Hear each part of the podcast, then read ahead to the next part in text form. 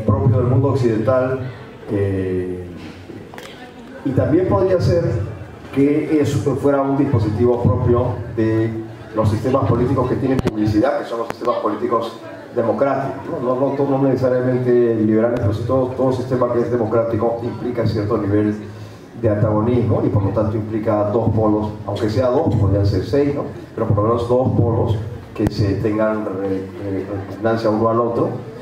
Eh, y en ese caso sería como una condición a priori para los sistemas de, de política democrática.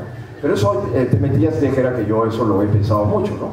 Estoy contestando al paso, este, solamente estoy diciendo eso eh, porque estoy tratando de resolver tu inquietud. Ahora, en la medida en que la política es pensada y que las personas necesitan identificarse a sí mismas, es inevitable que exista algún tipo de eh, antagonismo es la palabra que usa Chantal Mouffe. No se puede evitar. Estamos, estamos perdidos incluso por interpretar el pasado. Siempre que hay algún tipo de rivalidad, también tenemos atribuirles a los del pasado eh, una línea de interpretación de nosotros mismos para que tenga sentido.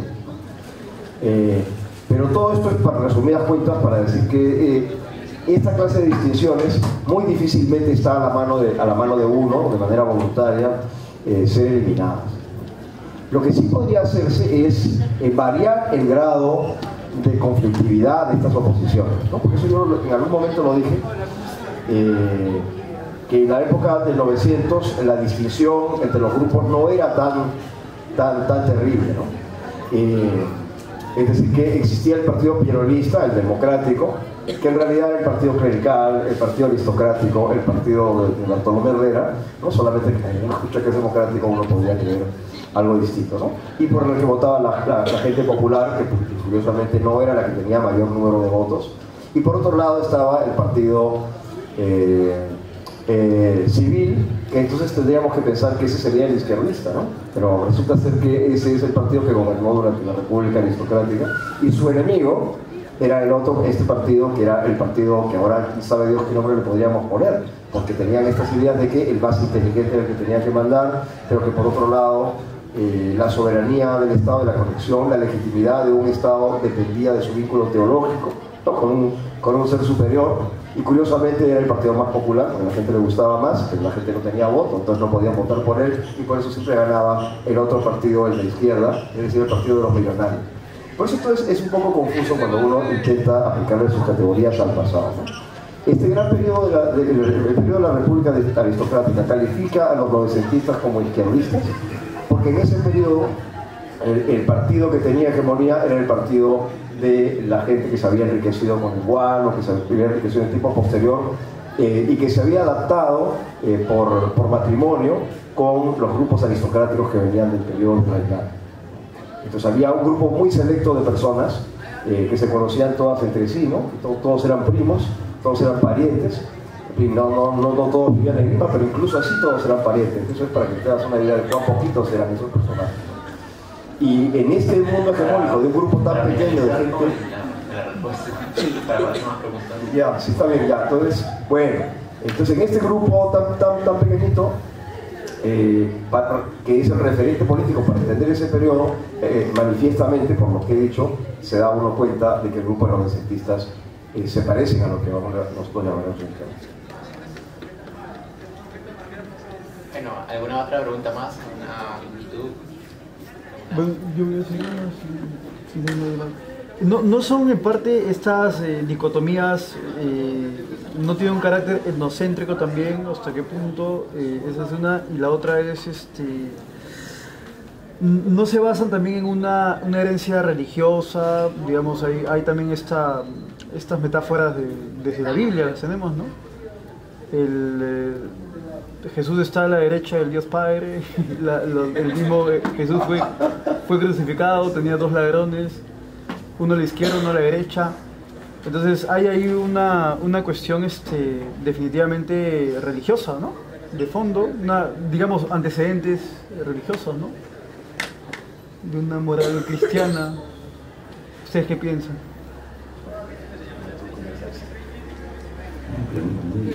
En realidad, La de. Sea, la que no tengo respuesta, ¿no? Tengo chamullar, pero. Eh, eh, que yo sepa, la dicotomía pertenece a la estructura del lenguaje, a la estructura formal del lenguaje, que se dará como traducción de Saussure, ¿no? de la lingüística estructural. Eh, bueno, ya la había intuido Nietzsche en el siglo XIX también, ¿no? pero no posiblemente con la velocidad matemática de Saussure.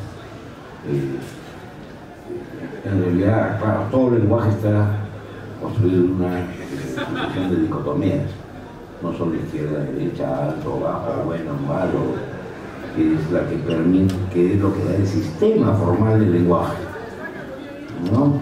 Eh, que poco tiene que ver con la realidad. Por eso es que Saussure hace un bellísimo comentario, bueno, él no, lo que transcribió en su curso, ¿no? discípulos, eh, que dice todos los errores del conocimiento surgen de la sustancialización del lenguaje. De creer que, yo le digo, vaso a esto, hay algo ahí como se llama una esencia de facilidad, ¿no? no sé, digo de una manera arbitraria. Introduce la idea, bueno, después decir, de la arbitrariedad del signo. No, el signo no tiene nada que ver con la realidad. ¿Por qué yo me llamo Carlos? Ni me pidieron permiso para eso.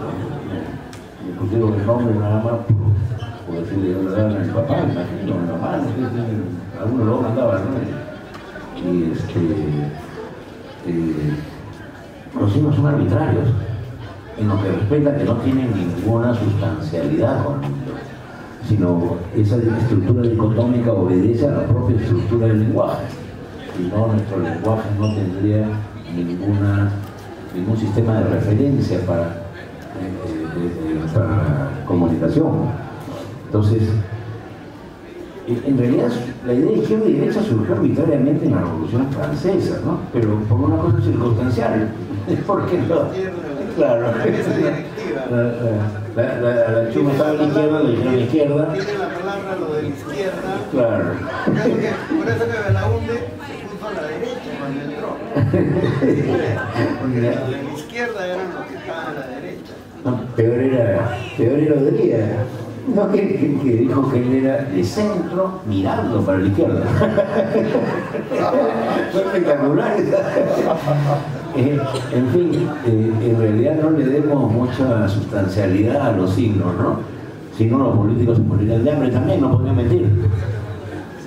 Y sin eso no hay negocio, ¿no? Yo le voy a cambiar la vida, yo le voy a conseguir empleo, son ridiculeces. ¿A quién de ustedes un presidente le ha conseguido empleo? ¿No? Será su sobrino, pero en general, ¿cómo se llama? Pero nosotros nos tenemos que buscar solitos y calificarnos solitos, ¿no? Jugar, educación. No, yo tengo que educarme, después puedo venir a San Marcos y no escucho nada y solo como un burro también. ¿no? O sea, no, no, no hay. Eh, se cree que nos van a haber cosas que, que no podemos hacer nosotros mismos. Y no crea que otro, solo en la Biblia existe esa que cae maná del cielo, ¿no? No hay nada que nosotros no, eh, que queramos que otros nos hagan lo que nosotros no, no queremos o no podemos hacer, ¿no? Pe- Pero el rey es representante de Dios en la tierra, ¿no? Él El encarna. representante. Claro, él, él encarna la, la soberanía, digamos. Bueno, la categoría de representación ya la construyó el mismo Rousseau, ¿no? Digamos, eh, yo, yo, yo, estoy, yo lo estoy moviendo así, pero, o sea, sí me. El me decía, ¿cómo alguien va a representar mis intereses aparte de mí? Es descabellado que alguien vaya a representar tus intereses. En realidad, el trasfondo de la mirada moderna, con el surgimiento de la sociedad civil, la lógica de una sociedad moderna tiende cada vez más a expandir la sociedad civil en razón inversamente proporcional al poder político del Estado. Tanto en la tradición liberal, que viene de anarquistas como Chomsky, ¿no? es decir, la idea de que, que esa es la función del mercado, es decir, que la gente empieza a entenderse directamente su negocio, ¿no? Como cuando vamos a un taxi, no coma de 10, no, no, 7, pues pido rebajita, no, no, ya, ya trazamos 8, 9, y no se asalta, ¿no? Entonces la idea es que la expansión de la sociedad, la expansión no solo numérica, sino el enriquecimiento de la sociedad civil va siendo cada vez más impotente, no es una acción intencional, sino una consecuencia al poder del Estado. y que el Estado tiende a reducir cada vez más de las formas tribales, autoritarias, hasta las formas en que la gente puede entenderse y organizarse y desenvolverse desde la función histórica, según Marx, en el capital, del, del capitalismo. Crear ese individuo autosuficiente que directamente hace sus cosas. Pero el mismo Rousseau ya era crítico de la representación, por eso era un partidario de lo que llamaban la democracia directa. La idea es que toda la historia del mundo moderno burgués es un proceso por el cual la expansión de la sociedad civil corresponde la reducción y lógicamente la extinción de ese leviatán o de ese monstruo moderno, ¿no? ese dios mortal, como lo llamaba Hobbes. Que, además a él le parece increíble ¿no? que los hombres modernos eh, dejamos de creer en el Dios sobrenatural, como bien dijo Nietzsche, ¿no? Y empezamos a creer en tipos como nosotros, igualitos de fascinerosos que nosotros, ¿no? que nos manden, nos decimos cómo cruzar una calle, nos den el sueldo que debemos recibir. Es un sinsentido, dice, bueno, por lo menos lo otro era más creíble porque nadie lo veía, Dios sobrenatural. ¿no? Pero estos fascinerosos nos arreglan la vida, nos dicen cómo debemos hacer y que van a hacer por nosotros lo que nosotros no hacemos por nosotros mismos. La idea inicial del mercado es esa, en la tradición liberal clásica, no, que no tiene nada que ver con este neoliberalismo, es una monstruosidad positivista, ¿no? Un grupo de tecnócratas van a decidir desarrollar nuestra vida. Es peor todavía. Entonces, ¿cómo le vamos a creer ese, ese Dios es más miserable? Ese no es, de media caña. O sea, no es este. El Dios sobrenatural sí tiene su, su encanto, porque es invisible. Ni siquiera podemos probar que no existe. ¿No? no podemos afirmar que existe, pero tampoco podemos probar que no existe como nuestro alcalde. Para finalizar. Esto es para toda la vida. Esto lo vamos a contar en una. Bueno, eh, un par de minutos Sí, no, no, este, no, no, sí, ya- sí, digamos que ya, ya estoy acabando porque es tarde, pero siempre me quedará la duda de qué es lo que nos quieres hacer hablar, tú, ¿no? Que has propuesto unas- unos, unos temas que son, que tienen un trasfondo, que con- has tenido suerte de que nos ganas porque te quedas con, con el silencio.